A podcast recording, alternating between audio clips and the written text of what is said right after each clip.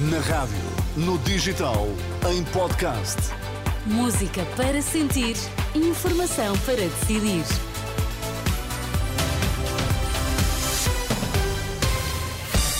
As notícias às seis com a Ana Rita Borda de Água para já os destaques. Bom dia. Bom dia. Pelo menos sete pessoas morreram no Irão em ataque do Paquistão. Por cá, André Vilas Boas é o novo candidato à presidência do Futebol Clube do Porto.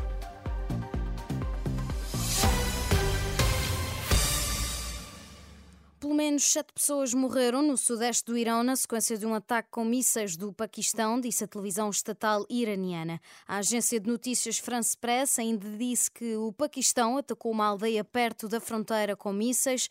Entre os mortos estão três mulheres e quatro crianças, todas de nacionalidade não iraniana. Também a notar desta última madrugada, as Forças Armadas norte-americanas disseram terem atingido 14 mísseis dos úteis no Iêmen para proteger a navegação na região. Esta é a quarta série de tiros ocidentais contra os rebeldes pró-iranianos numa semana.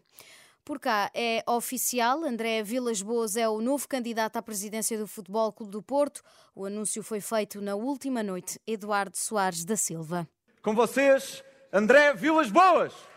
Agora, oficialmente candidato. Já passava das 8 da noite na Alfândega do Porto, quando os cerca de 700 convidados aplaudiram de pé o aguardado anúncio da candidatura de Vilas Boas à presidência do Futebol Clube do Porto. Sou candidato à presidência do Futebol Clube do Porto. Num discurso de quase meia hora, o antigo treinador deixou agradecimento a Jorge Nuno Pinto da Costa, mas chegou a hora de seguir em frente. Será para todos nós o presidente dos presidentes do Futebol Clube do Porto mas é tempo de mudança. Várias vezes interrompido por aplausos longos, Vilas Boas disse corajoso para enfrentar aquilo que considera um clima de medo instaurado no clube. Com coragem de querer cortar com o status quo existente, onde impera o medo e onde ninguém se pode exprimir livremente, dizer o que pensa, sem ser ameaçado ou sem ser censurado. O candidato criticou ainda o estado das finanças do Porto, não planeia vender a SAD e, se for eleito, promete a criação de equipas de futsal e de futebol feminino. É tempo de mudança, palavras do candidato à liderança azul e branca que foi aplaudido por 700 pessoas presentes. Depois da contestação dos agricultores, o governo anunciou um corte de 25% no consumo de água na região do Algarve, um valor muito inferior aos 70% em que o executivo tinha em cima da mesa no âmbito do plano de contingência. Já no setor urbano, que engloba o turismo e o consumo doméstico, a redução vai ser de cerca de 15% face ao ano passado. O anúncio foi feito pelo ministro do Ambiente, Duarte Cordeiro. Ainda assim, a medida não deixa satisfeitos os representantes do setor. Ouvido pela Renascença Macário Correia, da Associação de Beneficiários do Plano de Rega do Sotavento Algarvio, queixa-se de discriminação contra os agricultores proporcionais aos outros setores.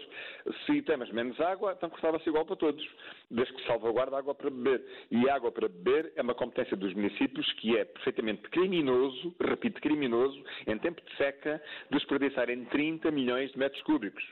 Os consumidores do Algarve pagam a fatura 30% mais alta, porque pagam a água que consomem e pagam 30% da inatividade ao longo de anos dos seus autarcas, não realizaram aquilo que deviam ter feito. Por isso é que pagam mais caro, porque pagam a água que bebem e mais a água que desperdiçam. Macário Correia, ouvido pela jornalista Marisa Gonçalves. Os bombeiros reúnem-se hoje com a direção executiva do SNS e o INEM para tentar encontrar uma solução para a retenção de macas nos hospitais que têm impossibilitado o transporte de mais doentes.